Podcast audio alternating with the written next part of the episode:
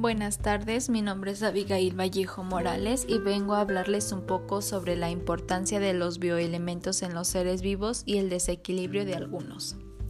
Empezamos. Los bioelementos son de vital importancia ya que son elementos químicos presentes en los seres vivos. La materia prima está constituida por unos 70 elementos, prácticamente la totalidad de los elementos que hay aquí en nuestra Tierra. Estos son imprescindibles porque permiten las funciones básicas como la respiración en animales, la fotosíntesis en las plantas o la transmisión de energía.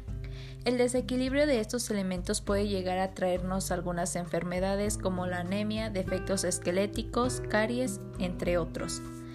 Para concluir con esta corta explicación, puedo decir que todos los seres vivos estamos formados por elementos base llamados bioelementos que se caracterizan porque están formados entre ellos mismos para formar biomoléculas indispensables para la vida.